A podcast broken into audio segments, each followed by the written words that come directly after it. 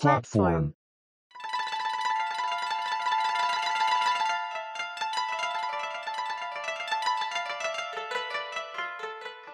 新年明けましておめでとうございます。本年もどうぞよろしくお願いいたします。はいというところで、はい、明けましたね。明けました。2023年ですね。はい。1月1日です。1月1日の日曜日ですか。はいはい。日曜日ですね、これ。まあめでたいですね。1日の日に配信ってね、まあそんな年に、そんな回に恵まれるとは思ってなかったですね。まさか。そう。あら、そう。始めた時には。はまあまあまあ、まあ正確に言うとまだ1年経ってませんからね。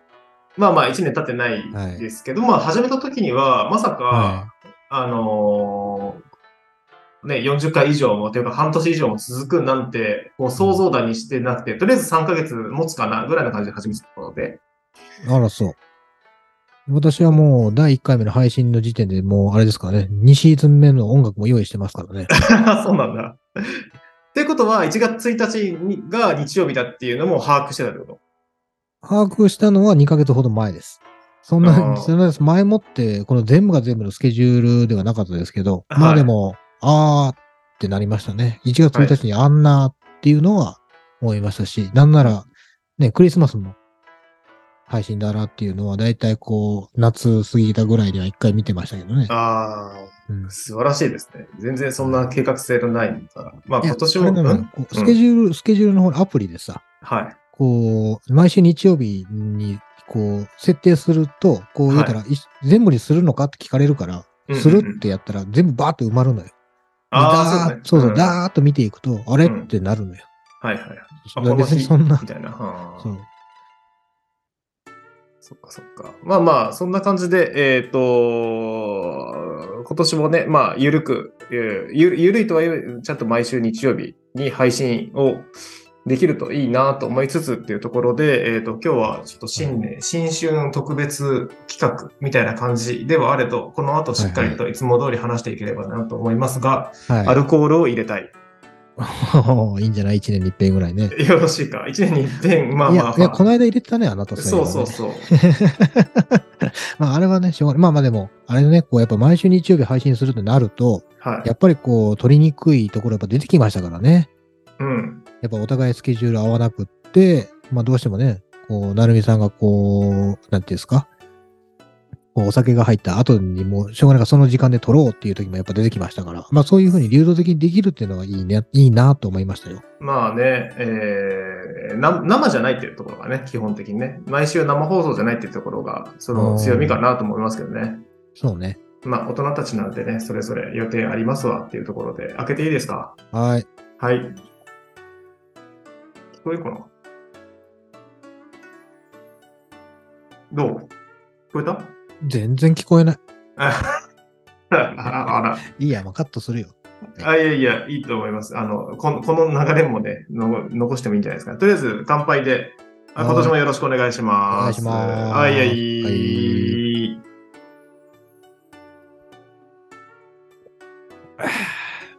うまい。はい。はい。というわけで、いつも通りのオープニング始めていきましょ platform,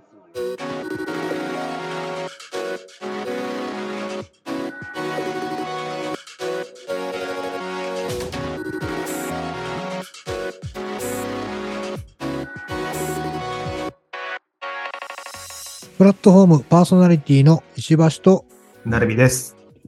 このポッドキャストは、ホームでの雑談に夢中で電車を乗り過ごす人たち、プラットフォーマーズの二人が送る番組です。日常の話題や興味のあることについて配信いたします。散歩や通勤、家事の合間に聞き流していただけると幸いです。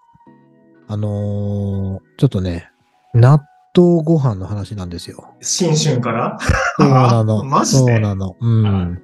はい。いやいや、やっぱ年末年始なんでね、こはいう皆さんこう、暴飲暴食とは言わんまでも、はい。まあこうやっぱりお酒の量も増えて、はい。こう、なんていうんですか、高級食材をこう口に運ぶこともあったでしょうよと。うんうんはい。で、そこでやっぱ欲しくなってくるじゃない。こうん。う、納豆ご飯が？うんっていうかこう日常が、日常、日常飯がってことね。こう、さっぱりとしたというか、ああの、素朴な食べ物というか、だ普段使いの食べ物が食べたくなるっていうそうそうそうそうそう。はいはいだからこう、ね、あんまりいいもんばっかり食べてもあれだから、うんうんうん。まあこの、なんていうんですか、1日に食べな、食べなくてもいいんですけど、はい。まあこう、このみ三が日明けてからね、うん。食べたくなるような食べ物の話でもしようかなと思ったんです。はい。はい。はい。で、まあその、私の納豆ご飯なんですけど、はい。こう、基本的には、前日に、まあこう、炊いたご飯をね、はい。こう、お茶碗一膳分を、ちょっと大きめのお皿に私入れるんですよ。ていうか、い石橋さんのちお茶碗ないでしょ？あるよ。えそうなの？なんでないのよ。あるよ。あ、そうなの？ご飯食べるとき皿で食ってない？食わないよ。お茶碗ですよ、そら。卵かけご飯の時も？卵かけご飯のの時もそう、基本的にお茶碗ありますよ。ただ、その今回その食べる納豆ご飯ね、はい。ちょっと普通のお茶碗だと、ちょっとこう、もりもりな感じになるので、私はこう、ちょっと大きめのお皿というか、はい。まあ、それに、なんて、器というかね、うん。こう、深さが若干あるやつなんですけど、はいまあ、まあ、強いて言うならもう別に丼でもいいんですけどね。ご飯はそんなに山盛りじゃなくって、ご飯、お茶碗一膳分あればいいんですけど、まあそこ、それをまあ、何ですか、翌朝、まあ朝ご飯に大体食べるんですけど、こう、レンジでチーンとするわけですよ。はい。大体1分20秒ぐらいですかね。はい。で、その間に、チンしてる間に、こう、生卵を溶くんですよね。うんうん。で、ちょっとお醤油垂らしてね。はで、こう、電子レンジで温まったご飯を取り出し、はい。で、そのご飯にこう、十字で割るのよ。はい。で、えーそこに先ほど、えー溶いた卵を流し込むのね。はい。んなので、上からかかってるんじゃなくて、こう、卵が全部下に落ちてるような状態になるの。ほうほう。はい。で、その上に、こう、れ私、青ネギを冷凍されてるんですけど、はい。冷凍のネギをバーッとまぶしますと。はい。ほんならその熱でネギ溶けますわね。はい。で、その上から、納豆、はい。こう、タレ入れて、からし入れた納豆を、まあ、混ぜてはい。かけるんです。はい。で、それを、もう、まあ、そのままお箸でもいいし、うんうんうんまあ、そのレンゲでもいいんですけど、はい食べるんですけど、はい。それが非常に美味しくて、納豆ご飯をレンゲで食べる。というのもあ、あの、まあ、横から見たらねあ、断面的には、生卵がと、で言うたら卵かけご飯の部分と、はい。白いご飯の部分と、はい。ネギとはい納豆っていうこの層になってるわけですよ。はい。はい。全部混ざってない状態。はい。でこれをこうすくって食べるみたいな。えー、カレー食べてみたいね。うん、まあそうね。カレー。もしくは、うんあの、そこになんかマグロとかおオクラとかではなんかネバネバ丼みたいな感じの商品化できそうな感じですね。まあまあ、それネ確かに。バネバのっけ丼みたいな。口の中パンパンになっちゃうけど、それ、それだとね、結構そのマグロとかもか、まあただ何が言いたいかっていうと、こう、納豆に卵を落として混ぜてないところなんですよ。この多分私のポイントって多分。味噌はね。はそうそう。この、全部が全部こう、ま、あんまりね、納豆の中に卵入れて混ぜるの好きじゃなくて、い。はなんか納豆がシャバンシャバンになるんですよ。ほんでなんかこう、味もなんかぼやける気がしてて。はい。それが、こう、別々にすることによって、こう、なんていうんですか？胃に入ったら一緒だよ。でも、口の中に入った瞬間にこう違う感覚を覚えるんですよね。ほそれがとても美味しく感じるんで、あの、ぜひ、あの、納豆も卵も好きな人は、試してみてくださいっていう話です。ちょっとまだ魅力が伝わらないな。1月1日。まだ、まだおせちかな。まあ3日ね。2日ね。3日ね。いや、まあまあ来るからさ、うん三が日みんな終わるんだから、そのうち。はあ終わるからさ。はい。まあなんで、ああ、そんなこと言ってたな。まあ別にそれ、それ、これ聞いてもそもそも1日じゃないかもしれないからね。うん。皆さん1日忙しいですから。そろそろ納豆でも、てか、そろそろこう、ね、あの、普段、普段飯に戻りたいなっていう時に、そう、聞いてるかもしれないから。でも生卵溶いて、えっ、と、うんご飯乗っけて、納豆、えーとネギと納豆乗っけて、うん。うん、ありかな、みたいな。ううん。ん、まあただね、ちゃんとあの、あれを十字にご飯を割っとかないと、あの、卵上に全部バシャーってかかっちゃったら違うからね。これ流し込まなきゃいけないから。はうん。美味しいよ。どうでしょう？皆様ご賞味あれ。俺はいい。いや、まあまあまあ、そもそも、なるみさんがね、納豆はまあ得意じゃないですからね。納豆ご飯をね、が食べないからね。納豆とご飯を食べる感じです、ね。ああ、なるほど。まあまあ、それはそれで全然ありだと思います。まあなんで、今年もよろしくお願いします。石橋です。はい。えっ、と、1月1日は、僕はもう毎年続けてることがあって、えー、1日の朝に、えーコンビニで日経を買うっていう。これなんか、はいはい過去話したことあったかな、あいや、多分ですね、私に話してますね、あなたが。あ、そうですよね。ふプライベートで話してますよね。プライベートでそのこの、ポッドキャスト始まる前に過去に話した記憶があるなと思ってるんですけど、1月 ,1 月1日の日経が好きなんです、私は。ああ、ボリュームもりもりの。そう、半分以上広告なんですけど、それが好きなんです。うん。お掃除の時に役立つから。いっぱい。な内容じゃない、内容じゃないの。内容もね、なんか1月1日の朝からじっくり読むんですよ。こうビールとか飲みながらね。うんうん。で、あの、まあ、今年1年の展望だったりとか、こんな行事がありますとかっていうのを読んだりとか、まあまあ、うん。インタビュー記事みたいなのを読んだりっていうので、うん、まあ、1日の午前中、1日の午前中を過ごすみたいなのをやってるんですけど、うん。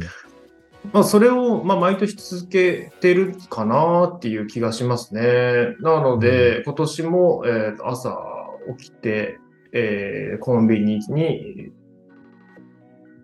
まあ、どうですかね、えー日経と、あ、でも、今年はね、確か、あれだった気がするんですね。えっ、と、先にジムに行ったかもしれないです。1月1日の朝に。ああ、そう。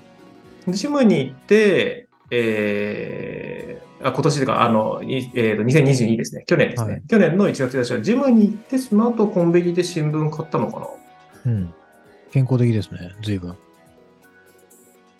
で、いいですよね。なので、そういうことをですね、ちょっと意識高いじゃないですか、なんかそれって。1月1日から。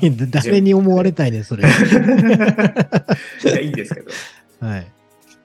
まあでもあれなんよね、こう、その特別号って、まあ、言うたら23年に向けてのこう情報誌みたいな感じで、その特別号として出てるんよね。あ、そうです。2023年、1年の展望みたいなところですね。いやね、はい。逆にその、例えばこう、12月30日とかに、その、今年こんなことありましたみたいな特別号みたいなのってないんですかね？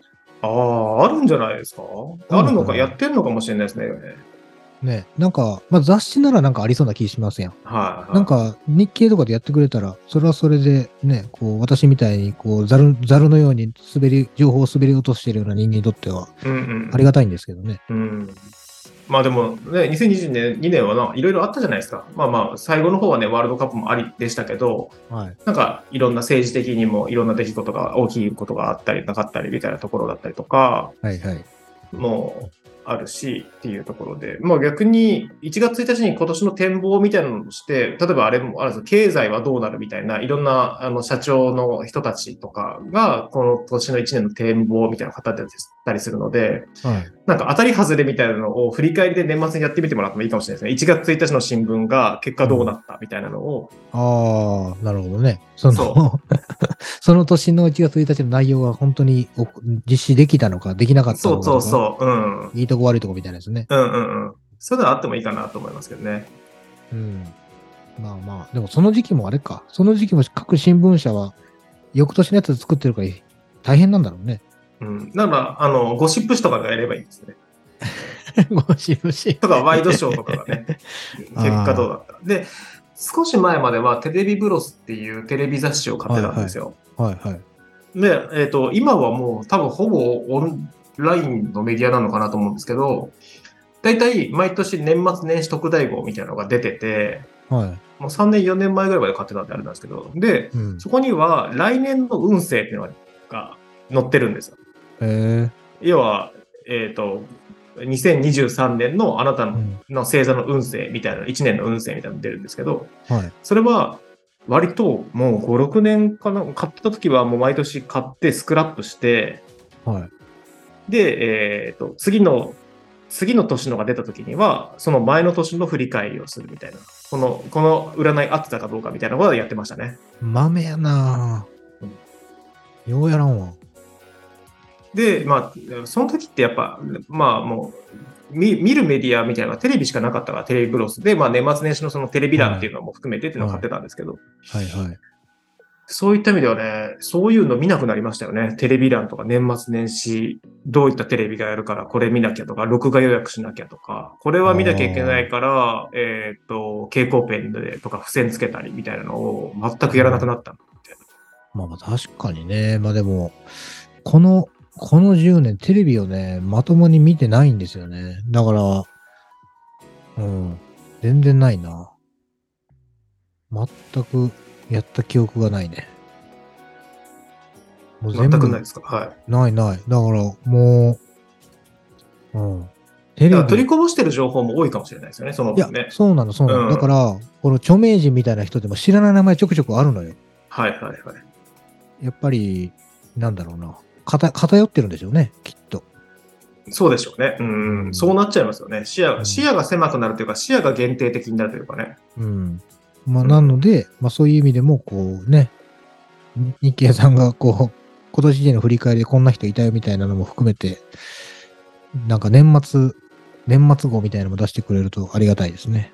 うん、今年1年振り返り、なんかそなんかそういう雑誌とか出てそうだけどなぁと思いますが、まあ雑誌は多分あると思うよ。うん、まあそんな感じで、おそらく今年も日経を買って、えっ、と、初詣には行かないっていうルーティンを繰り返すんではないかなと思われるなるみですと。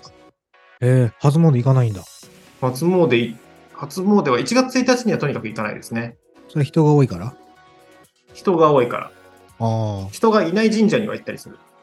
あ。あでもなんか言うじゃん。こう、家の近くの、その神社？はい。まあ、お寺さんでもいいのかな？わかんないけど。牛神様的な？にうんその、要するに自分がも、の家から最も近いところに行くのがいいみたいな、など 合ってるかどうか知らないけど。うん。そういう、そういうのも行かないってこと？そうですね。まあ、それこそ、まあ、あの、自宅の最寄りの、それこそ新聞買いに行く、えっ、と、うんコンビニエンスストアのほぼすぐ隣ぐらいに、あの、氏神様的な神社、古い神社は、とか人もいない、あんまりいない神社があるので、そこにお参りはしたりはしますけど、軽く頭下げるぐらいですけど、ええでも、あ持ってないじゃないですか、最近、小銭に。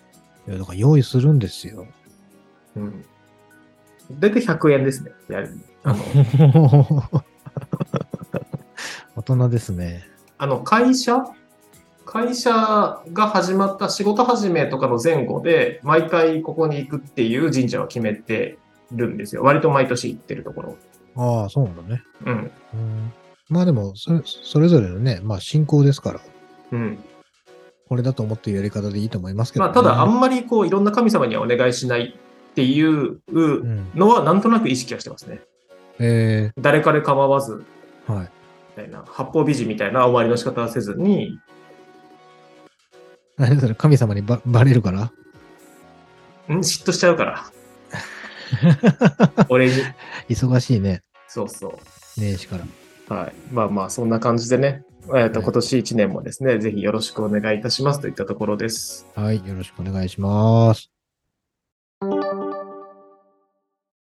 はい。というわけで、今年一発目ですが、えっ、と、第42回目の配信となります。えーここからはですね、まあ、あの、特別編というところで、あの、ニュース等々はなくですね、一つのお題に対してっていうところで、トークテーマに沿って、また今年も話していきたいなというふうに思っております。今回のお題は、えー宝くじが当たった時の妄想を問うです。っていうところで、すごいアホそうなテーマを思いついたと思いません？まあ、ねあるあるですけど、はい。はい。本当そうですね。妄想で終わるからね、これね。宝くじはそもそも買います、買います？いや、もう買ってないですよ。もう10年以上買ってないです。トトとかそういうのもしてないですか？やってないですね。掛け事ゼロ？掛け事、うん、ないんじゃない？ほぼほぼないんじゃない？うん。ないですね。カチンコとかもしないですか？スロッチト。ンコもしないですね。全然行かないですね、最近はね。まあまあまあうんうんうん、ゼロじゃなかったと思いますけど、どっかでやってるんでしょうけど、まあでも、その、なんていうんですか、この何何万円突っ込んでうんぬんみたいなやり方はもうやってないし、うんうんうん。その、なんていうんですか、そのポイ活的なやつは確かにやったことありますよ。その、はいた、タバコのね、QR コード読み込んで、うんうん。なんか、抽選で何か当たるみたいなのとか。うんうんそんなんはやったことありますけど、まあその、よくあるその宝くじ売り場で、宝くじ工程とか、うんロロト6工程みたいなのはやってないですね。うん。うんうんうん。え、い過去はある？過去は買ったことある？か過去はある。うんうん。まあそれこそね、3000円分工程、うんうん見て、外れて、おしまいみたいな経験しかないですけどね。いや、そうですよね。高額当選はしたことないんですな。家族とか周りにも。聞いたことえー。それいくら以上高額当選って？10万以上ぐらい。ああ、一回ね、その、父親がね、50万円はありましたね。うん。それどうしたんですか？その時。50そ万円当のたった時。時はね、フグを食べに行きましたね。お父さんはどれくらい投資した上での50万だったんですかね？いやー、わかんない。でもね、毎年買ってたっぽいから、うんでもそれ、それでもあれじゃない？そんなに頻繁に買ってなかったと思いますけど、年末ジャンボでしょ？だから、要するに毎年、えー、3000円分買ってたんじゃないかな。だから、まあ割合としては別に全然プラスだと思いますけど、その、うんそれ以外うん。で何してたかっていうのは知らないから、うんまあそれもね、私が小学生ぐらいの話ですからね。うん。うん。自分も小、自分も、えっ、と、小学生の時に、家で母親が買った宝くじですかね、年末ジャンボかな。はいで、えっ、と、100万円が当たってましたね。おー、すごいな。すごいですよね。で、どうしたのかよくわかんないですけど、まあ、いくら買ったら100万円か知らないですけど、なんか、えっ、と、1000円ずつなのか、いくらずつなのかわかんないですけど、当たりましたって言って、ポチ袋に入れて、うん。なんか、親戚筋だったら会社周りとかになんか配ってましたよ。親父が。ああ、はい。まあ分配したのね。分配。まあ、要は、何なんですか？その恨みを買わないというか、のためなのか、保守、保守的な感じなのかわかんないですけど、そういった、あの、当たりましたんで、みたいな感じで、なんでそんなネガティブ？分配しますみたいな。いやいや、だって、そ、それはあれですよ。あの、その当時、私もさっきフグ食べに行ったって言いましたけど、はい結局、親戚もいましたからね。うんうんうん。その、言うたら、近くに住んでる親戚も含めてみんなで行こうっていう感じだから、別にそのネガティブ云々じゃなくって、まあ、みんなで美味しいもの食べて共有しようの感覚の方が近いんじゃないかなと思いますよ。でそれが、えー、1000万とか、1億とか、ねトトビックとかだと6億とかになった時とかなるわけじゃないですか。まあそうね。になった時に、うん。どの範囲まで言いますか？えー言わないでしょ。いやいや、言わ言わないにしても、だから、どの、逆に言うは言う範囲はどこまでに言うえー言う範囲はもうあれじゃない？だから、まあ、その何するかによると思うんですよね。はい。何もしないんだったら誰にも言わないでしょうね。ほ例えば、その身内に、その、いくらかうん、分配するってなったら言うでしょうし、う。うん。しないんだったら言わないね。それはもう、金額別に。んその分配するかしないかは何で決めるんですか、まあだから、それをどう扱うかでよるんじゃない？だ結局、まあ仮にですよ。はい当たったとしたら、まず奥さんにもうか、もう、もう、もうここからは当たったっていう時に仮にじゃないから、当たったっていう前提で話すんです。10億円当たった。前後者合わせて10億円当たるからね。そうそうそまあ、10億当たったらにしましょうか、じゃあ。う。はもう一気に。い。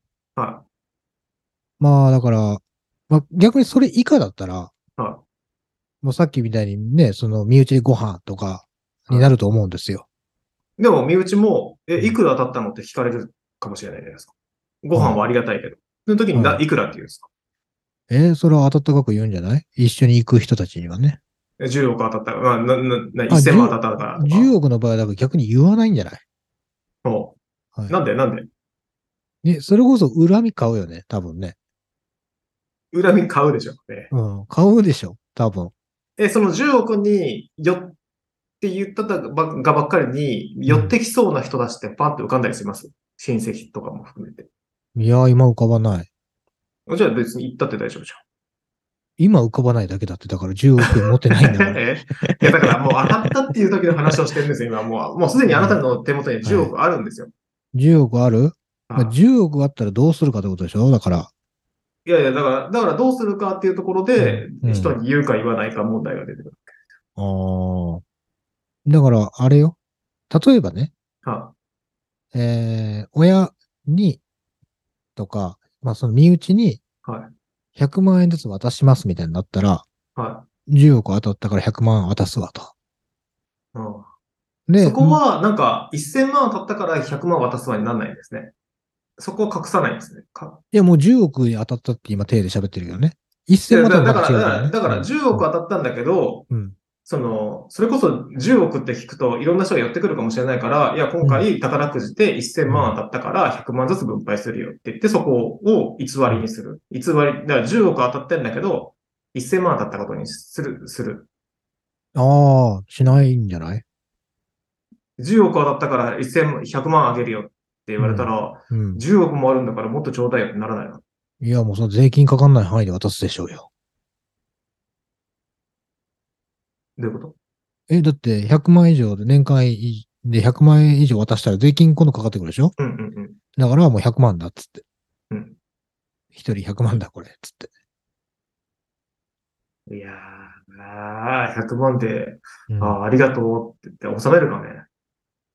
収めんじゃない？収めないの？みんな。逆に問うけど。そうなのかな ?100 万でいいんじゃない？うん。理由もあるし。じゃあ、逆に家族、親戚が10億当たったって言って、うん。10億当たったんだと。で、うん事業、事業を始めるでもないし、例えばもう高齢だから、例えばね、高齢のの親戚筋が当たって、うん。ででも、もうお金の使い道がないから寄付しようかなーっていう話をしつつ、まあでも当たったんで、え石橋さん100万円、あの、よかったら使ってって言われたら、100万円そっと自分の懐に収めるだけで済みます。うん、全然済むよ。本当ですか？とは思う？え、だってね？もっとよこせってなるってこと？いや、100万円、いや、寄付するんじゃなくて、なんかこういう投資とか、こう、例えば何何かしら、こう、マンション買ったりとか、っていうふうに回した方がいいんじゃないとか、なんかそういったのを一緒に、まあもしくはなんかややりたい事業があるから、一緒うにん。その事業にちょっとだけ投資してもらえませんかとか、そういう感じではないですか？まあ、それ、自分が当たってたらね、あれだけど、人が当たってたら、えだって少なからずいるわ例えけでしょ？ば、えっ、と、実家のお父さんが当たったら、実家のお母お母さんとか、実家の人が10億当たってたら、あそのぐらいの距離感。いや、もうだから好きに使えばいいんじゃない？ななんかそんなに、なんだろうな。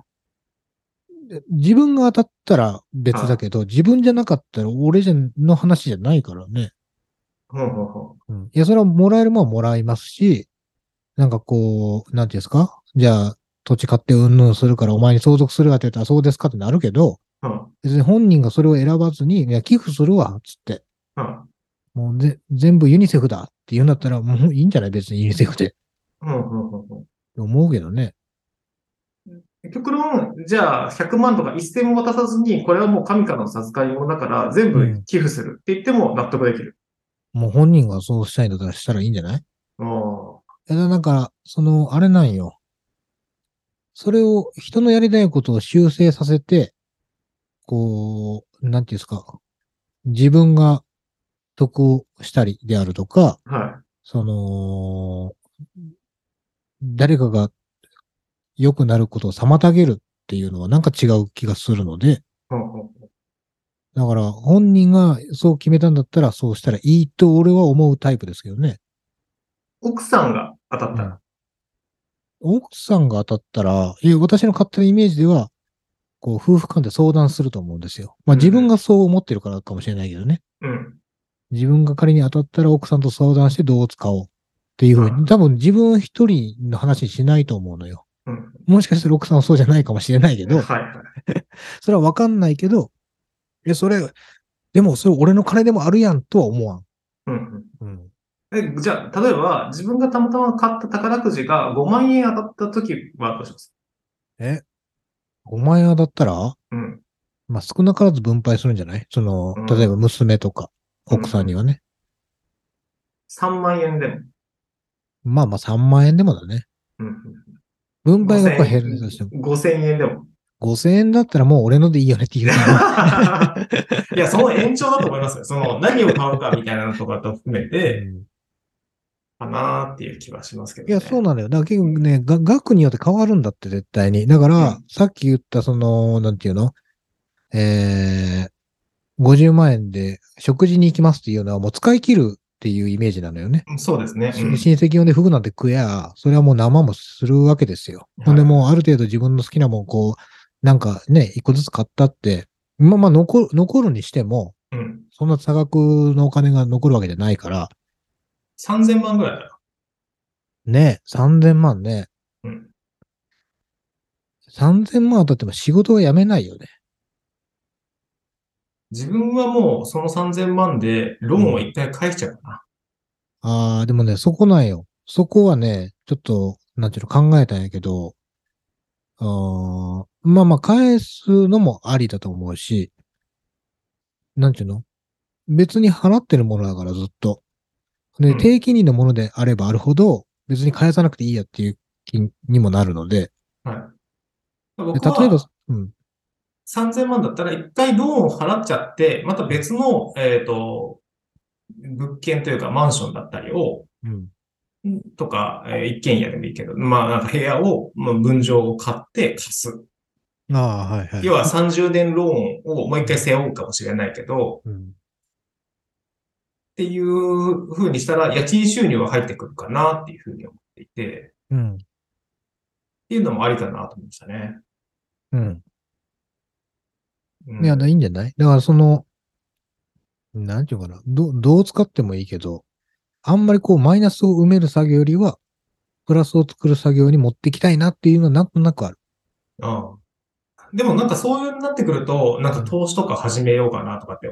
次は、不労所得みたいなのをどうやって作るかみたいな感じに、こう考えたりとか、投資活動をしたりとか。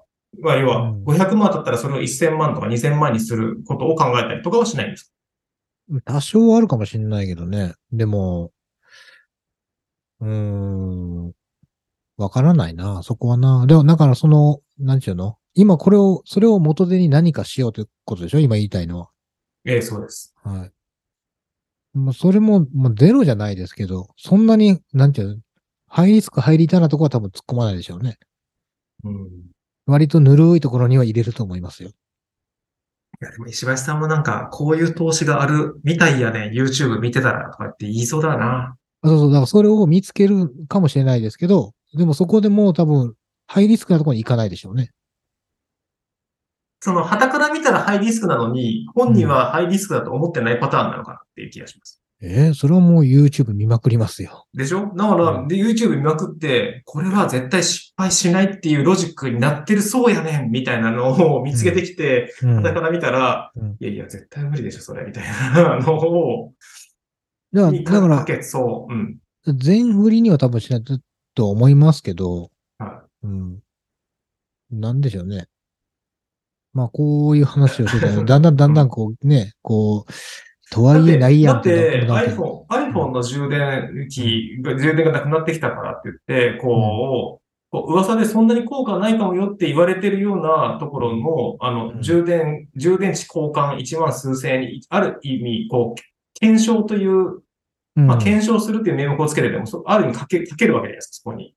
復活するかもっていう、一流の望みに。まあまあね。まあ、うんただ、そうは言っても10分の1の値段でしょ？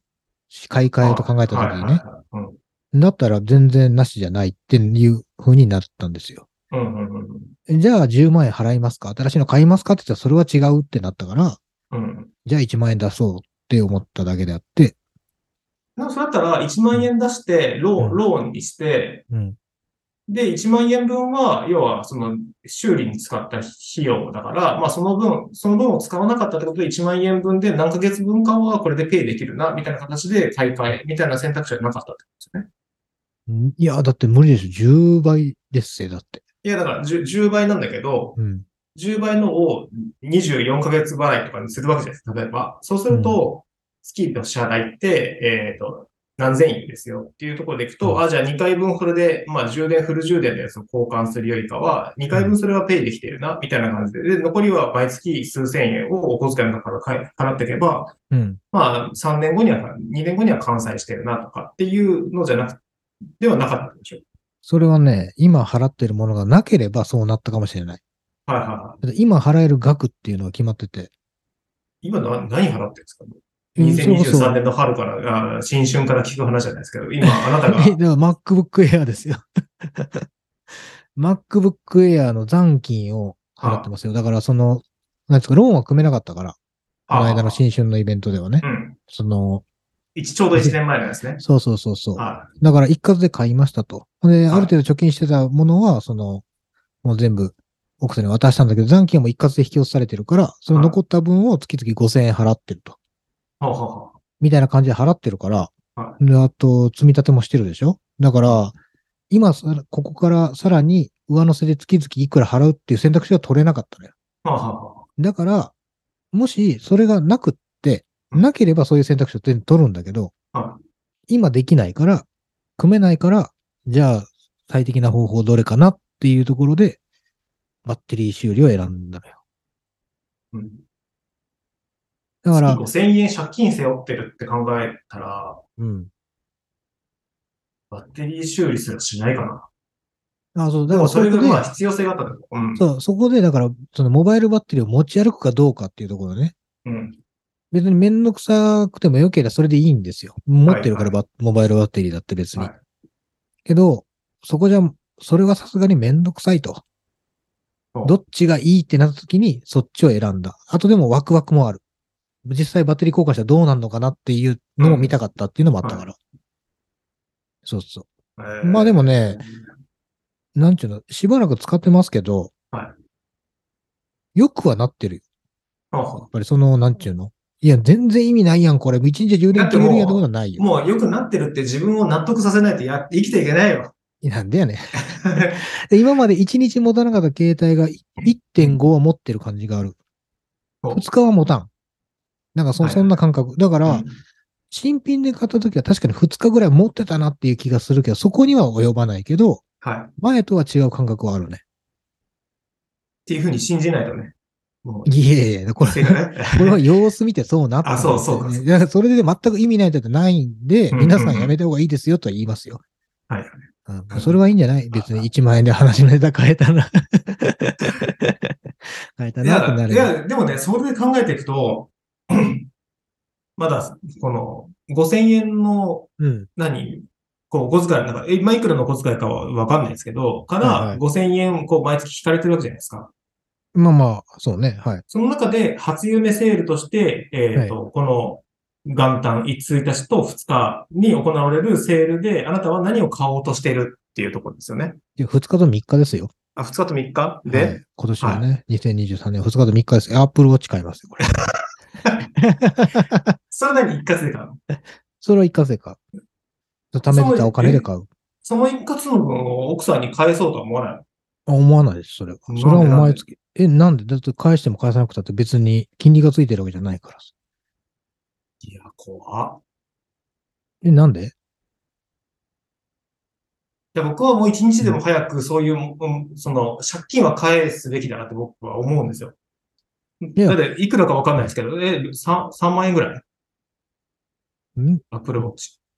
三 ?4 万円ぐらいしますね。でしょ ?4 万円でしょ ?5000 円だったら8ヶ月分なわけですか。はいはい。8ヶ月、はい、8ヶ月分は早めに完済できるかもしれないって考えたら、全然渡すけどな。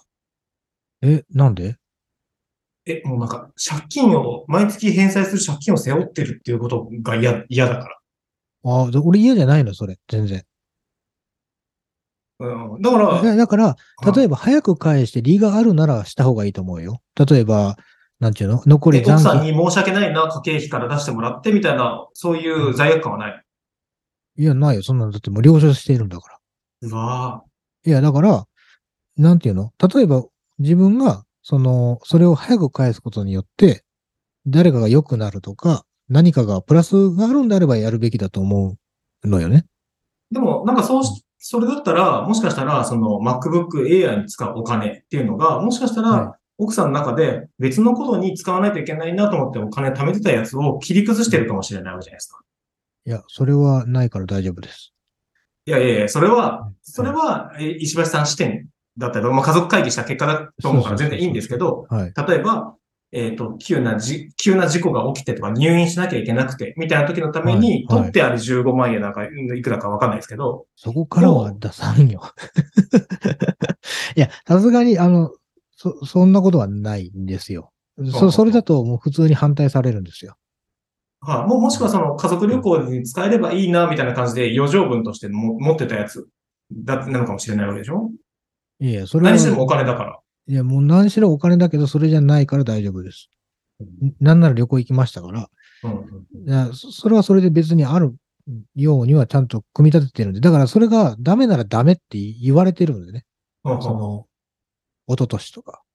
そうそうへーまあだからそ、の、なんちゅうの、利息のない借金に対して、借金を背負ってるのが嫌だから返すという発想はないです。利息があるものに対して、早めに返した分、利息が浮きます。他のものに使えますなら全然プラスです。やります。わあうん例えば、借金じゃないですか。はい。あるよね。うんえー自分が何か体調を崩したりとかして、はい。入ってくる給料がゼロになりました。はいはいはい。ところね。はい。その場合は、その5000円、毎月の5000円の借金、まあ、返済は止まるんです。まあ、家族間だから止まるのか。うーん、わかんない。どうでしょうね。なってないからね。その場合はどうするなんていうのは話してないからね。うん。まあ、その分は、じゃあ残り、まだね、例えば5万円分残ってるけど、チャラにするか、みたいになるのかな。いや、わかんないな。でもそれは、うん。自分の中では、極力避けたいことですね。えー。かまあ、感覚の違いでしょうけど、まあ、そうじゃない？人に、もう、もうあくまでも人に買う、お金を借りてるっていう感覚なんですよ、僕は。ああ、ななんか、あれよ、なんか、どっち買ってる、買ってるっていう話なのよ。だから、はあはその、結局、新しいものとか、あはい。こう、欲しいもの買うときって、はい。お金貯めてから買えばいいじゃんって人と、まあ、うん買ってから返せばいいじゃんっていう人に多分分かれると思うんですけど、は私はもうその、買ってから返せばいいじゃんタイプなんで、はいその、その間に、そその、なんていうの、本来貯めてる時間も、その経験として残したいんですよ。だから、いはい。その買ってない時間って、ただただ持ってない自分で経験してない自分が積み重なっていくんですよね。そだったら、その、最終的に同じ額を払って、う。うん。同じものを手に入れるんだったら、その時間も、その経験にしたいっていうタイプなんです。だから、それこそ、車のローンにしても、楽器のローンにしても、はい。お金を貯めてる間も練習したいとか、うんうん。その、活用したいって思うタイプなので、はだから、なんていうんですかね、その、あ借金をしてる感覚ではないんですよね。あ過去に金利がついた中でも、楽器だったりとかはローンで購入してた。あ、しました、しました。まあそれこそ、そうね、例えばベースやるとき25万円ですと。うんうんもう頭金なしで買いましたからね。うん。えー、だからなな25万貯める時間を練習したら、に、その、上手くなるっていう。はいはで25万貯めてから買った自分と、い。うん。その、25万円払い切った時の自分はを比較したら、どっちの方がベース上手いですかってなったら、い。うんうんそれは練習してる方が上手いので、うんそっちを取ります。うん。うんうん。で、関西にどれくらいかかったかその25万円のベース。えー、どれぐらいかな ?2 年ぐらいじゃない？多分楽器のローンって多分決められてた気するなえー当時ね。うん。だから月々1万円ずつ、あ初めに1万何千か払って、残り1万円ずつ払ってた気しますね。毎月毎月。うんうんうんうんあ、だから2年ちょっとか。そうそうそう。だと思うな。だからそのえー結局2年間 1, 万うん1万円ずつ貯めて、2年後に練習し始めると2年間練習してた人じゃ、うん。どっちが戦力になりますかって話になるじゃない。ほうほうほうほうだからそその感覚が近いのよね。うん。あれ、人生、消費者金融だったりとかっていうところでいくと、無借金生活っていうのは今までない。あ、無借金生活が借金生活っていうのは過去ある。過去はありますよ、それこそ。そのお金ない時に。そこは消費者金融だったりとかっていうのは、大変ですか？一回あれはやめた方がいい。なっていう経験をしてるのに、なんでこう、毎月のこう、まあ、まあ、まあ、貯金、まあ、無金利とはいえ、借金をして生活するんだろうっていうのがわかんないな。それ全然違うの？違うよ。だから金利だって初めから言ってるけど。はだけだから、金利がないんだったら全然いいですよ。そら。い。も問題はそこだと思いますよ。いや、もう、多分、僕は多分感覚、気持ちですよね、多分。人に借金してるっていう気持ちだけだと思う。あの、僕は、僕はね、多分、僕がしないのは。でもそんなこと言ったら家買えないし、もう、賃貸住めないじゃんだって。賃貸は住めるでしょ。それで賃貸だって毎月毎月お金払うわけでしょうん。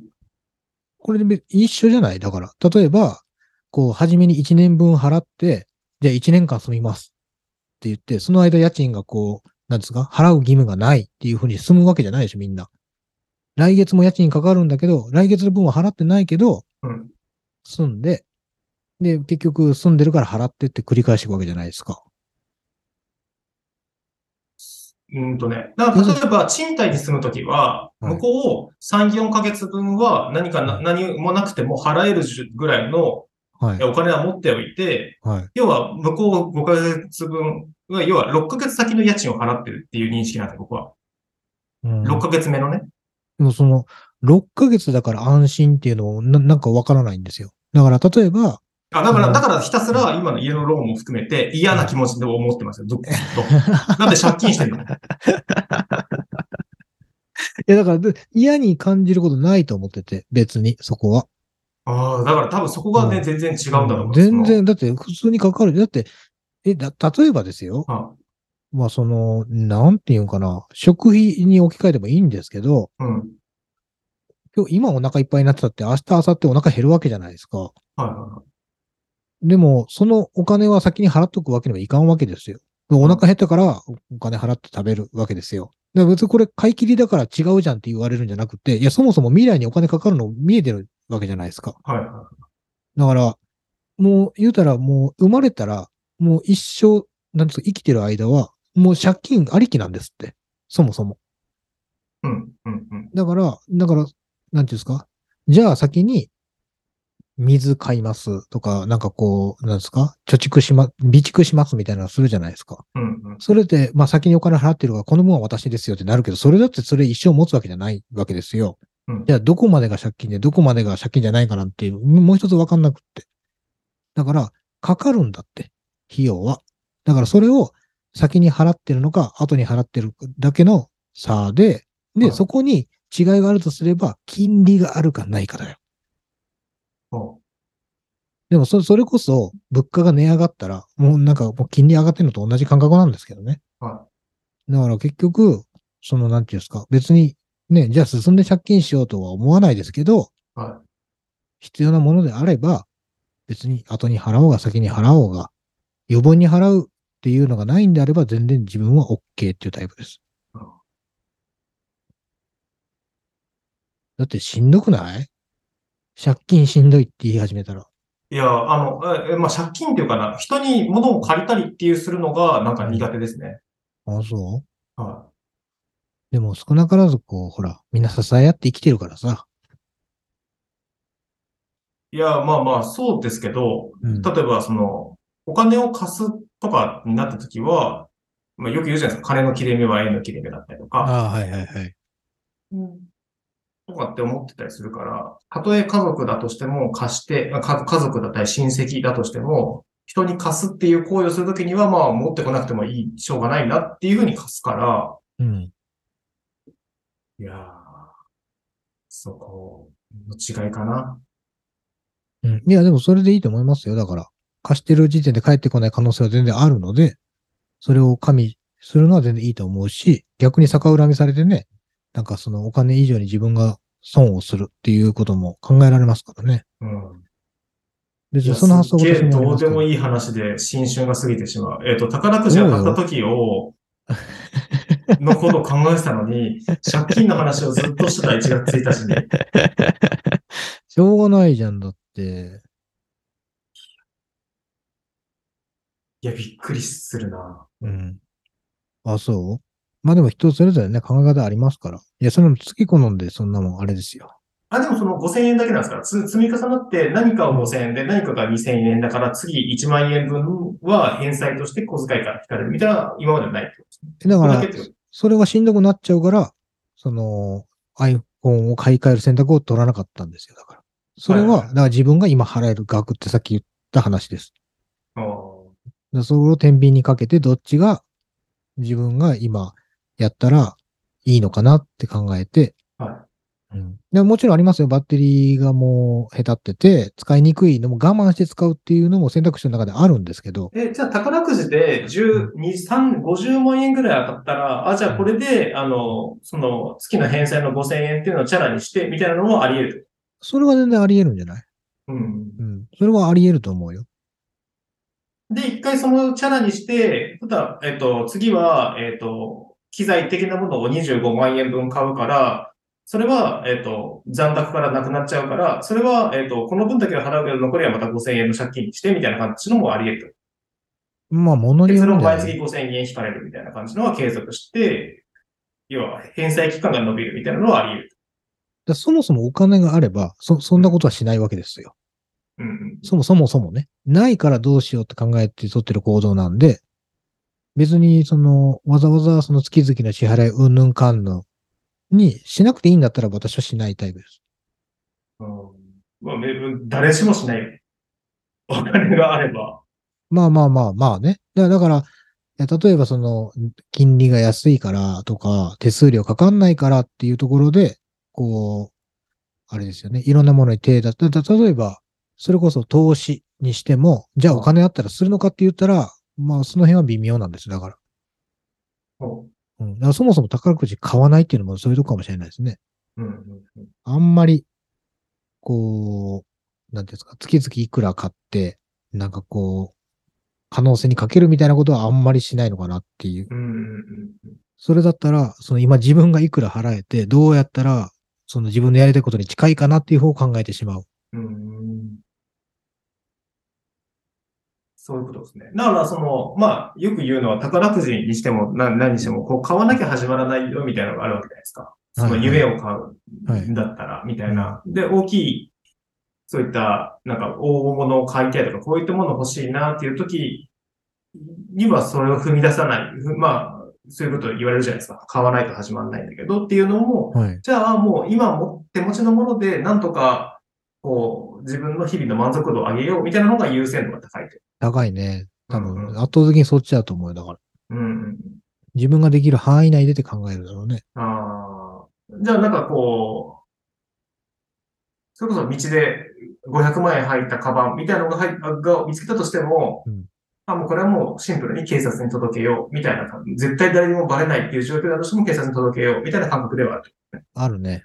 うんうんうん。あるある。なんかね、そのなんていうの？あ、落ちてたの拾った、ラッキーって慣れた方が逆にいいのかなって思う時もあるよね。うんだからなんかその、さっきさ、自分以外の誰かが当たって自分に見返りがなかった時になんかこう、ちなんていうの、どう考えるかみたいな話あったけど、いやだからお俺のじゃないんだったら。俺のじゃないんだよっていう思うのがあるのよ。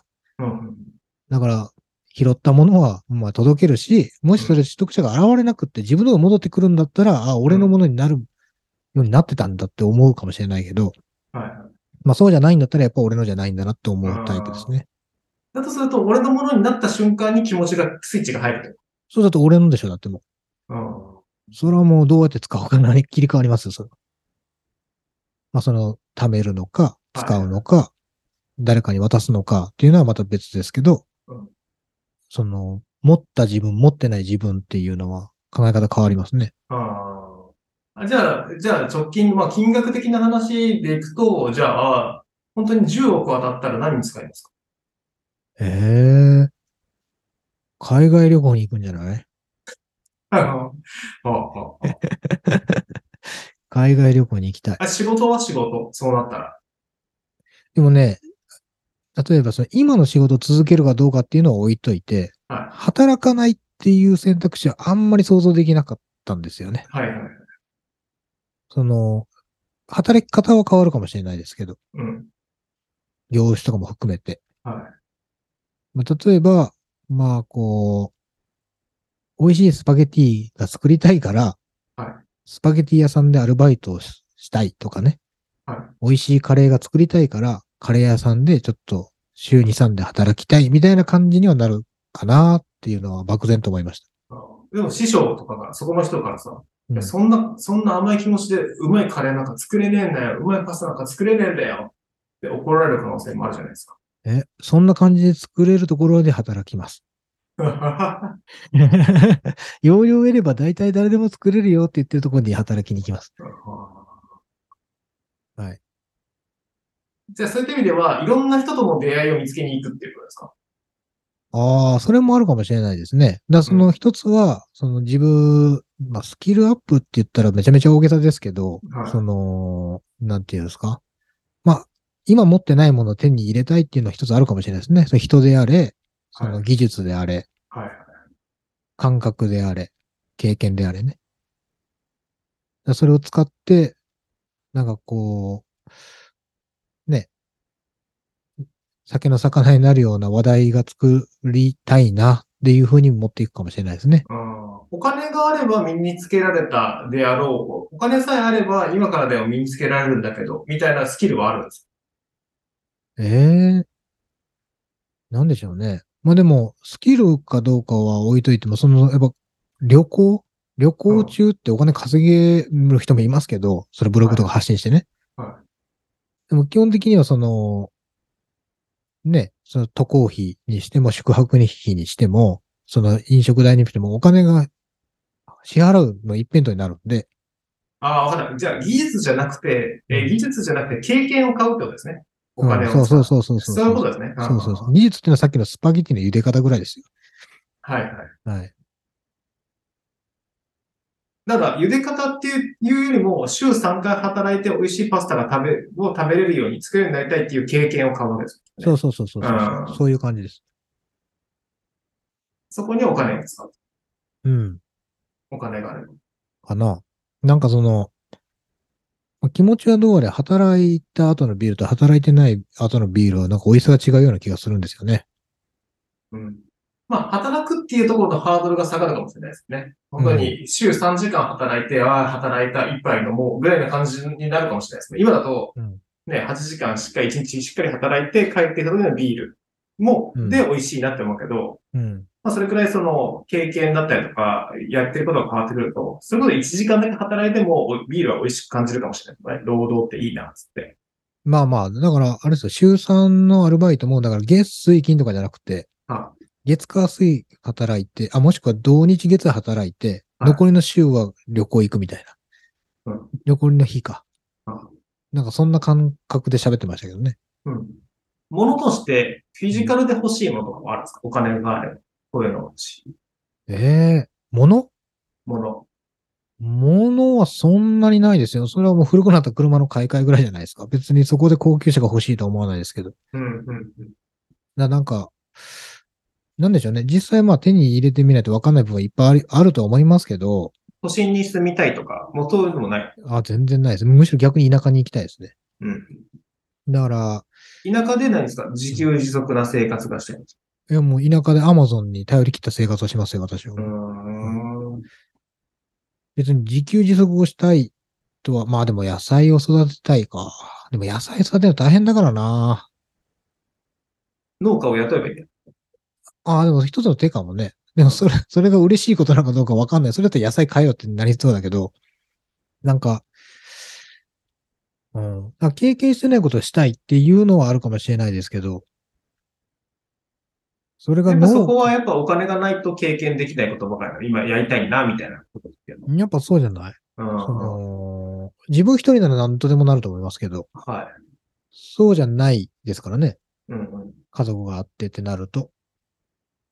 かといって、じゃあ一人の時になんでやんなかったんだって言われると、まあその時に興味がなかっただけなんですけどね。うんうんうんなんぼでもできたんだろうけど。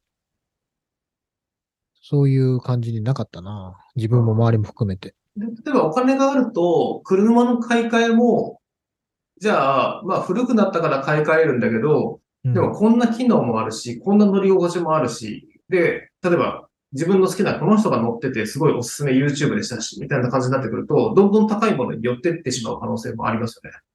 まあ、あるんじゃないですか。まあ、ただ、一概にそのおすすめしてるのって、やっぱりその発信してる側も、金持ちに発信してるわけじゃないから、うん全部が全部。うんまあだから、探しはいろいろあると思うんですよね。うんうん。コスパがいいなんていう表現なんて山ほど YouTube で出てきますからね。はい。はい。でも金持ってれば別にコスパ関係ないわけです、ある意味。まあでもそ見た目とかでもいいわけです。乗り心地とか。あ全然それはあると思いますよ。それが欲しければね。うん例えば、なんていうんですか、スポーツカーに欲しいよっていう人って、やっぱり乗り心地だって、なんていうんですかね、高級車、うんなんていうんですかね、あのー高級セダンとかと違って、やっぱりその、ふわっとした乗り心地というよりはもうガタガタガタっと、こう、地面のショックを拾うような、走走ってますよっていうふうに振り切ってるような仕様になってると思うんですけど、どこが欲しいかだと思うんですよ、自分が。うんそれは価格なのか、乗り心地なのかっていうのはそこだと思うんで、うんまあ、自分がどこ欲しいかとかはちょっとわかんないですけど、まあ、それこそスープスポーツカーなんか乗ったことないんでね。うん乗ったら超気持ちいいってなって欲しくなる。まあ、い一回経験してしまったら、一回ちょっとその味を知ってしまったら欲しくなるみたいなこともあり得る。まあ、それはあり得るんじゃないですか。うん、それは一度はね、乗ってみたいなと思いますけど、フェラーリなんてね、はいはいはい。乗ってみたいですけど。乗っ、カウンタック。まあまあそうまあねミニカーでしか持ってなかったからね、あ子供の頃ねうん。こんな車があんねやって思ってた車の一つですから、それこそそれを乗って、その価格、自分が払える価格に見え見合うんであれば、あ、これは妥当だって感じるんであれば乗るんでしょうし、まあ、あんまりそっちになるような気もしないでもないですけどね。じゃあ逆にその、それだけの資金があるから、自分でビジネスを起こすとか、なんか起業したいとか、なんかそういうことは、自分がリーダーになるみたいなところはないですか？今のところないですね。うん。だって今、いやいや、今のところはなくていいんだよ。はい。ない方がいいよ。宝くじが当たったらっていう前、もう当たった、すでに当たったっていう前提ですか？当たった時にやりたいことあれがやるんじゃない？ああ。いや、それこそあれでしょ？よし、これを元手に、オリジナルのクラフトビール作るんだってなるんだったら、いや、もっとなんか、もうすでになんとなく事業構想、こういうビジネスが当たるんだろうな。でも、まあお金がないから、うんいや、いできないけど、自分がお金持ってたらこういうビジネスやるな、みたいなのが、もしあるんだったらっていうふうに思ってるんですけど。あそれはないないですよ。ないないない。あるの？あるんならだってお金なくても始めた方がいいと思いますけどね。いや、だからそれは、それこそさっきの借金の理論と一緒ですよ。ちゃんと、そう？はえーだってさ、某有名ラーメン店だってさ、屋台から始まりましたみたいなとこいっぱいあるわけじゃないですか。はいはいはい。屋台をじゃあ、もう借金で始めたとは思えないですけどね。俺は。だから、まあ、まあ、いい、いい、んじゃないですか。だから別に無借金で始める必要ないじゃないですか。あそれは開業資金と。として、事業計画立ててとか、お金借りてとか、知人とか借りてう、ん。始めます。でしょうんそうそうそう。うんまあ、あればね、やりたいですけど、それはないですね。うん、アイディアがないですか？そういう。アイディア？はい。アイディアないですもんね。01がね、難しいから、出てこないから、ね。それみんなそうでしょうよ。いやいや、まあまあそうですよ。うん。うん大体そういう人でしょ。人に、サラリーマンやってる人のほぼほぼがそれでしょ、多分。でも会社経営したいとか、まあまあ不動産とかはね、持ってる物件を、おっというのはあるかもしれないけど、そうですね。僕はですね、いいですか？僕の話しても。どうぞ。僕宝くじ当たって、まあいくら当たるによりきりですけど、えーっと、ガレージ付きの家が欲しいですね。っていうかガレージが欲しいですね。何すんの？え、なんか、自分が好きな、まあ、それこそ配信でもいいじゃないですか。はい。配信スタジオ的な感じでもいいし、はい。で、お金があれば車も欲しいしっていう感じですね。だから車も、なんか、なんだろうな。別に何が欲しいってのはないけど、軽トラでもいいんだけど、カスタム軽トラみたいな感じでもいいけど、うん。ガレージが欲しい。ガレージで好きなことができるようなスペースが欲しい。ああ、そこ全然違うんですね、俺と。だから、俺はそれは逆なんですよ。はとどまりたくなく、ないんですよ。行きたいの、その、どこかにね。さっきの世い。界。あ、だから、行き、行くための出発地点を持ちたいっていう、出発地点とか、その自分が、あの、拠点を持ちたい。だから、その一箇所じゃないですよ。だから、いろんなところに持ちたいんですよ。ガレージ的なものを。セカンドハウスみたいなの。ああ、そう。いや、もうだから、それこそ、俺パソコン一つでよくて、は要するにもうあれですよ。な毎週、プラットフォームやりますよってなったら、はい、今日はドバイからですとか、い。はいはいは今日はブラジルからやりますみたいな。いはい。はだから時々もうね、Wi-Fi 不良でこうガザガザとかなってるけど、い。は今週はどこからみたいな感じで、こう、いろいろ、別に帰ってくる場所なくていいんですけど、こう、は うろうろうろうろしてたいんですよ、あーきっとあ。だから、その、自分の場所を作りたいとはあんまり思わないですね。ホえーームが欲しいっていう感覚はあんまりなくて、い。はそれを、なんていうんですかね。お金がないとできないから、それ。い。はいはいはい。だから、その、なんていうの？あんまりその、まあさっきね、バイトするとかもそうですけど、自分のその、なんていうの、がっちりそこに組み込みに入って何かしたいっていう感覚はなくて、はいはいはい。ふらふらふらふらしてたいんですよ。お金があるんであればね。うんうんうん。それが、で、たまに週に3回ぐらいバイトするってこと？そうそうそうそう。だからもう、それこそ、あれよ。近くのビジネスホテル泊まって、はとかでもいいんだろうし、住み込みで働けるんだら住み込みでもいいんですけど、い。はい。だからその、なんていうの？自分の場所が欲しくないのかもしれない。ああ。こう固定したくないというか、もはいう糸が切れずタコでいいですよっていう話です。あでそれをあ。まあでも酔っ払うとそんな感じですもんね。酔っ払うとそうですね。なんか出るんじゃない？素が。ふらふらふらふらしてね。どっか行くから、一人でも。そうですね。だからそのガレージとかを、例えば、えっ、と、寒、寒い時は、えー沖縄行けばいいし、みたいなガレージとか、まあ家をね、こうセカンドハウスに持って行って、あとは、あの、まあでもそこは、あの、石橋さんと同じかもしれない。ホテル生活みたいな感じで、ホテル生活のノマドみたいな感じで、こういろんなところに転々として仕事ができるみたいな感じがあると面白いかもしれないなっていうふうに思いますね。う。うんん、で、その、えっ、と、例えば10億当たったりとか、そのお金は使い切りたいですか？それとも残したいですか？自分が死ぬまでに。まあ、どっちでもいいです。でそれだと話が続かないんですよ。いや、残るんだったら、いや本当に、そのなんか使い切りたいとかっていう欲望がないですね。なんで、残したくないとも別に思わないし、残って誰かが使うんだったら使えばいいし、うん。いや、その、そそれこそ家族でもそうだし、はいはいはだから別に、なんていうんですか、あんまりあ、でも、ただそれは自分が生きてる間はシェアしないんですか？死んでから使えばいいようなのか、生きてる間もうん。使いたかったら使えばいいようなのか。うーん、でも難しいですね。それをどういう風にっていう感じですけど、その、何に使うのか知らないですけど、誰が、誰が何例えに使うか例えば、まあ、知らないけどね娘さんが大きくなったとして、はいはい。えっ、と、お父さんまだ5億もまだ残ってるじゃん、お金。だそのうちの1億を貸してもらって、えっ、と、えーえーと、無金利で貸してもらって、私、なんか自分が成長するために投資活動に使いたいの。って言われたらどうします？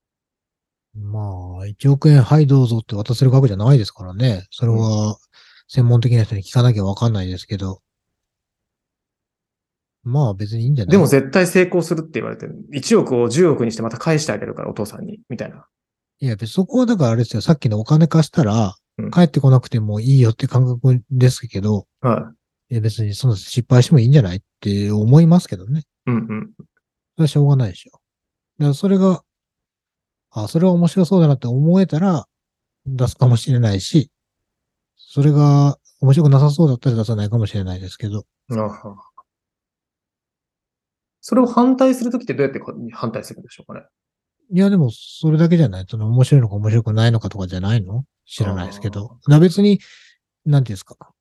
例えば銀行に行って通るような話だったら、それがね、は逆に別に出してもいいんでしょうし。い。うんいや、そんな話無理ですよってなって、でも化けるかもって思うんだったら別に出してもいいし。っていうか別の見返り別に自分はいらないでしょうしね。そこまで別に余裕があるなら。ああ。じゃあもうちょっと具体的な話の方がいいですかね。100万円、100万円の貯金、まあ自分が自由に使えるお金があります。はい。で、そこで、えーっと、まあ、絶対に返すからって言われて、お子さんとか、まあ、えーお子さん、こ子供だと貸しちゃうからな。会社の人から10万円貸してくれって言われた人の、人のことなんか知らねえよ、そんなの。自分で帰れるや、どっかからって思うんだ。あいや、だから、なんでしょうね。それこそ、ん自分で働いて、それを、なんていうのかな。なんとかできる額なら、あ。はい。なんとかすればって思うけどね。うんそれこそ、その数億円ってなったらなんとかできる額じゃないからはい。考えるかもしれないけど。うん宝くじが当たって自分の手元に入、まあ、いくらかは、おは、これから考えればいいとして、えっ、と、寄付できる、寄付とか社会、そこで当たったお金で自分だからできる社会貢献活動みたいなのってあります？ないんじゃない？だから、寄付って、結局稼いだ額だと思うんですよね。できる人で、宝くじが当たって寄付するっていうのは、なんか違う気がしてて。っていうのも、その継続して得るものじゃないから。うん。だから、まあ、例えば自分が年商10億ですよと。はまあまあ、手元に入って5億かもしれないですけい。ど、はい。じゃあ1億円寄付してくださいよって言われたら、まあするかもしれませんけど、それがだから、なんていうの？継続して稼いで継続して寄付できるんであればやるかな。うん。でもそれができない人が別にやる必要ないと思いますけど、私は。そういうことですね。うん。お金ができたから、じゃあ1万円寄付しよう。で、もう10年空きました。うんの10年間で1万円なのか、うん。なんかこう、月5000円寄付しますと。うん。10年やりましたと。うん。なら、いや、じゃあ年5000円か。だからそれが、えー、10年で5万円？っうん。てなった時って、なんかこう、まあ、額が違うんで、あれ、あれで失敗しましたけど、はいまあでもその継続してやってる人っていうのはすごく意味があると思うんですよ。はいはでもお金ができたから、じゃあ、5万円、ね、その、寄付して、残り9年間寄付しませんっていうのは、なんとなく、なんとなく違う。何が違うのと言われたら別に額一緒じゃんって言われたら一緒なんですけど。い。はいはいはい。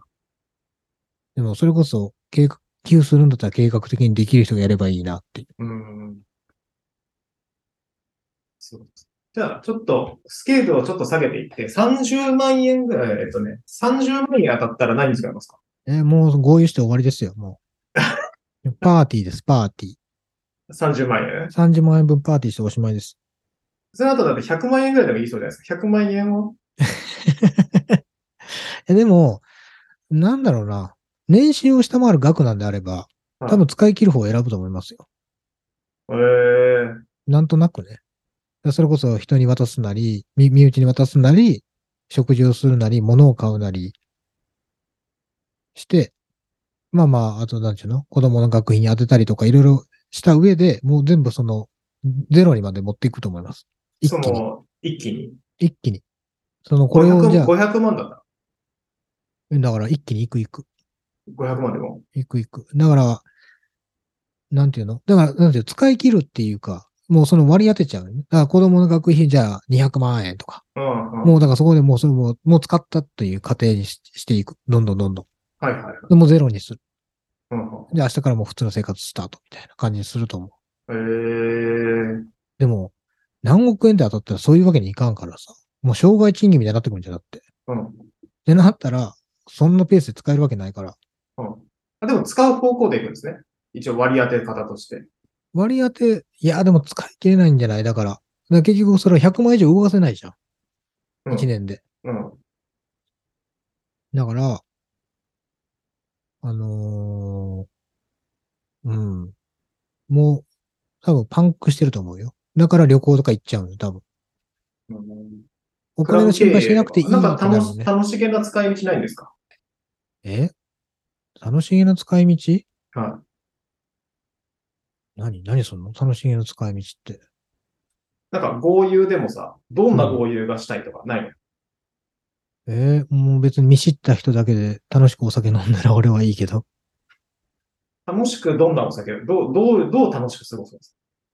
え？どう？うん。だだそこにじゃあ、例えばこう、ドンペリニョンとかっていうイメージはないですよ、全然。うん。ないない。そいや、だからそう、もうイイマジネーションですよ。妄想力で。どう、どう、どう、どう、ハウですよ、ハウ。どんなえ楽しみ方をこう妄想するんですかっていうところですよ。ああ、まあでもね、あのー全然コロナ禍ですからね。例えば、お店貸し切って、あの、ソーシャルディスタンスを保ちな、保ちながら、うん。みんなで楽しく過ごすんじゃないですか。そうそう、そう、それを、ん。どう、どうですよ。どういうこと？な何食べるかってこと？何飲いや、むか何食べるるかもそうだし、うん。例えば、その、えっ、と、例えば、いえっ、と、こう、複サウナとか温泉の複合施設を借り切って、朝から晩まで、うん。えっ、と、飲み明かすとかもそうかもしれないし、うん要、は、そのシンプルにみんなでワイワイ楽しむっていう、うん。それが聞きたいわけじゃなくて、うん。どんなことをして楽しむのかみたいなのを、こう、妄想しながら話せると、あの、営業してる時のアイスブレイクが弾むんです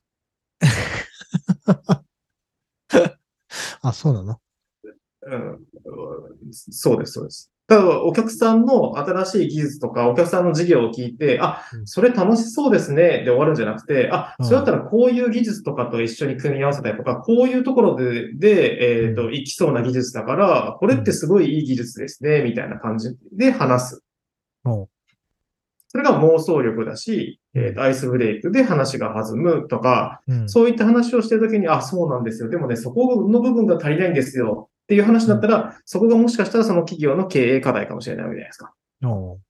じゃあ、その課題を、えっ、と、救うっていうか、その改善するために、えっ、と、自分たちの会社で何かできることがあるかもしれない。ので、こういったプロジェクトを進めていきましょうよっていう感じで、こうん。う、階層が、こう、ふえっ、と、上に上に階層が上がっていって、うんえっ、と、プロジェクトとして案件化、商談化するんですね。はい。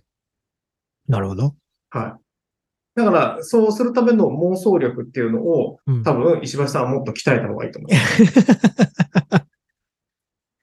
なるほど、なるほど。それはだって、あの、このプラットフォームをしてる時でもうん、あるじゃないですか。アイスブレイクも、はい。こう、こう、こうで楽しかったです。何が？みたいな話になるわけですよ。なるね。はい。このアイアイスブレイクでトークテーマの時でも、いや、それは分からんっていう話もあるじゃないですか。まあまあまあいや、分からんじゃなくて、じゃあ自分で置き換えたときに、どういう、どういう、どのような理由があって分からんなのかっていうのが、うんそこのどのみたいなのが、うんがあると、いろんな話に応用できるし、そこから派生するっていうのが、うん。いう感じで、えーこう話が膨らんだりっていう。いや、そこで、ようやくキャッチボールがどんどんどんどん成立していったりっていう風になるんじゃないかなっていうふうに思うんですよね。おうはなるほど。い。いかがでしょう？そこ。なあ、なに、それで改めて俺がこう妄想して、どんな風に、こう、なん、なんちゅうの？パーティーをするかってこと？あ、そうそうそうそう。あ、じゃあ、じゃあ、じゃあどうぞ。でもな、ないんだよな、そんな。なんちゅうの？こう、例えばさ、クルージングしながらさ、豪遊うんぬんとかさ、は温泉旅行でみんなでこう旅館でどうこうとか、あんまりないんだよね。シチュエーションとかない、なんかその、例えば食事うんぬんっていうのはあんまり大事じゃないんだよな。い。何が大事なんですか？人なんでしょうね、多分ね。じゃあ、その人を作るためには、そういった、その、大事な時間を作る人をうん。出会うためには、どういったことををすべきなんですか？どうなんでしょうね。でも、だんだんこう話それていきそうな感じしますけど、どうするかな。まあでも、自分がこういてほしい人たちにこう求められるようなことをしなきゃいけないでしょうね。まあ例えば、ちょっと抽象的ですね。もうちょっとうん頑張りましょ 何の練習やねん、これ。う。新年やぞ、これ。ええもうでも、そこに尽きると思うんですけどね。だからもう単純に話してて楽しいとか、はいここいつと話してたら、こう、新しいアイデア生まれてくるとか、それにはいはいきっかけになるとかっていうのはもちろんあると思うんですけど、はいまだ結局自分にないものを持ってる人と繋がってるっていうのが多分一番の大きいところだと思うので、はい。その考え方にしろ、はい。あのーなんだろうな。まあ、それ以外にも何があるかな。考え方か。まあ、生き様でもいいですけどね。あのより好き、好き嫌いでもいいんですけど、自分にないものを、こう、取り入れようっていう姿勢が自分にまずは必要で。はい。でも相手もそう思ってくれないと多分自分を受け入れてくれないでしょうから。うん取り入れようって思う姿勢はどうやったら自分を養われるんですか？ええ取り入れようという姿勢ですか？まあでも現状に満足しないとかでしょうね。なんかもっと楽しく荒れるはずなのにとか、うん。そこはすごくネガティブかもしれないですけどね。はいはいはい。そんなお釈迦様じゃないんですからね。もじゃあ、それで明日からやれることとはな何ですか？そう考えたときえ、今日からやれること。その、それを、そういった出会いを作るたなんでしょうね。めちゃめちゃちっちゃいとこっつったら、なんか諦めないことじゃないですか。めおなんか自分で決めたことでも何でもいいんですけど、ええとりあえず全部やり、やりきりましょうっていう。まあ、めおそれこそ、い禁煙してる人は禁煙でもいいでしょうし、はいはい。あの、で、自分ごとに置き換えてください、しっか。え、プランクするならプランク毎日するとかね。はい。まあまあそういう、まあ一個一個全部、こう、これ決めた、やった、決めた、やったが、こう、増えてくると、はい。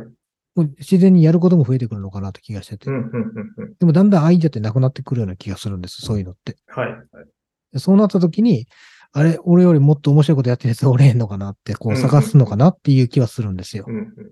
そこで、じゃあ、自分がそこに行くために何を持っていったら、自分が受け入れてくれるの。まあ、ここからギブアンドテイクになると思うので、はい。じゃあ自分何用意しようと。まあ、自分ができることを並べますよと。うんほな、これ持っていきますと。はい。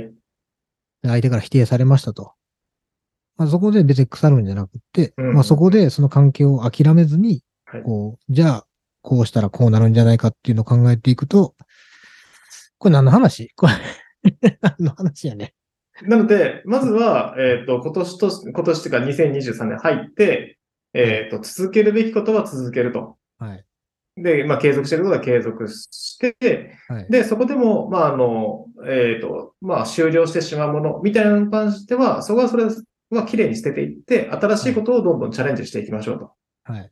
で、新しい人と出会えるチャンスがあれば、そういったところは、あの、有効に使っていきましょうと。はい。で、自分に取り入れていくというところですかね。はい。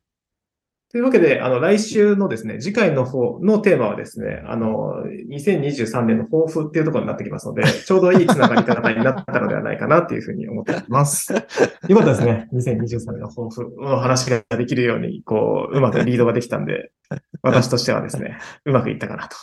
もう新年早々、なんかお酒飲みながらやる会じゃねえわ、これ。え？いやいやいや、でもね、新年とかそういう時じゃないとね、こう、ちょっと時間がある時じゃないとできないかなみたいな、こういう壁、壁打ちみたいなのね、その自あ分、ー自分を問うみたいなのね。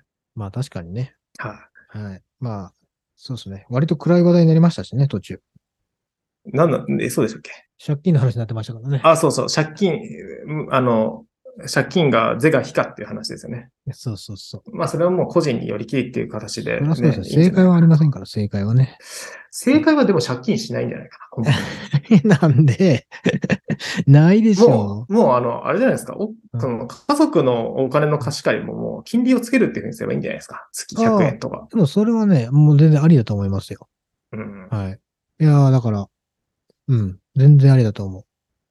ちょっと交渉してみたら、やっぱりちょっと次回から以降5100円っていう形にします。つって、金利ついて。俺払う側それ。そう。だそうなったら早く返さなきゃっていうことにもなるってことでしょ？それはなるね。?10 円でも50円でも金利がつきますってなったら。まあまあ、そうね。そうなるんじゃない？うん。だって本来だったら奥さんが管理してるにしても、奥さんがそれを毎月5000円、あ、いつまでだなっていうような管理が発生した段階で、その管理手数料は発生してもいいかなって僕は思いますからね。ああ、まあ管理は一応ね、こっちでしてって言われてるんで、手数料は、俺に入っていいんだったらちょっと割り引いてもらおうか違う違う違う。管 管理は自分でしてて、あねいつまで払う、いつまで5000円引きかっていう、5000円引かれるのかっていう管理をしてくれってこと？な。あそうそうそうそうそう。あと何ヶ月間は、うんっていうのは、えっ、と、うん奥さんは知らないってこと？もう渡してるけどね、一応ね。渡してるけど、まあ、それ、それは分かったから、まあ、そのタイミングで言ってって言われたから、はい、っつって。ちなみに、2023年の12月でおしまいです。あ、明確あと12ヶ月ですね。そうです。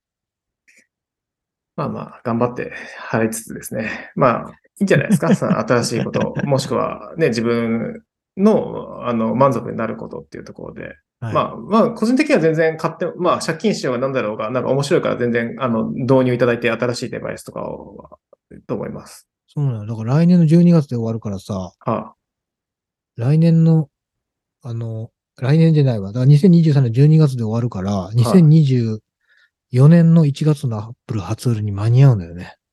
うん。多分 iPhone 買うと思いますよ。買う。はいもうそこは予定に入れてます。で、また5000円引き引きの生活が始まると。そうだね。だからもう、そうなってくるともう借金とかなんかそういうのじゃな、ななんですかね。もう定額ローンですよね。ななんだろそうそう、れサブスクで。す、サブスク。うん5000円払って使わせてもらってるっていうね。デバイスです。そうそうそうそうそうそう。5000円払って、アップル製品をサブスクしてる感覚です。うんまあ、良き良き。よ良きと思います。まあでも、そういうのもひっくるめてね、この宝くじで高額当選が当たったらチャラにできできると。ああ、できるね。確かにね。まあ、ただ買えばの話ですよってところですね。そうなのよ。買わないけどね。買わなきゃ始まらないし、そういったチャンスも、はい。ね、いきなり、ね、僕ら普通のサラリーマンだから、いきなり明日、ね、給料100万上がりますよみたいなことはないわけで。はい。はい。まあ、コツコツとやっていくか、たまにはね、あ、僕はでもたまにトトビック買ってますから。ああ、そうなんや。はそれ最高、どれぐらい当たる ?6 億とか当たるの？い。6億かな。あ、でも僕は1000万のやつやってます。最高1000万。ああ一口100円で。月1へえ回600円のでやってますね。ああ、そうなんだ。当たるといいね。当たったらビールおごってね、じゃじゃんけん勝ったら。あ。厳しいな。歳ですか。はい。はい。まあじゃんけんの練習しとくわ。あそうですね。頑張ってじゃんけんに勝てるように、はうんい、努力を惜しまず頑張ってください。はい。はい。今回も最後までお聞きいただきありがとうございました。この番組は Spotify、Apple Podcast、Amazon Music、Google Podcast で配信しています。毎週日曜日に更新を予定していますので、ぜひフォローお願いいたします。また、番組 Twitter やマシュマロにて感想や質問をお待ちしていますので、お気軽に投稿していただければ幸いです。プラットフォームお相手は石橋と、なるみでした。それでは良い1週間をお過ごしください。良いよ、良い今年もよろしくお願いしますですね。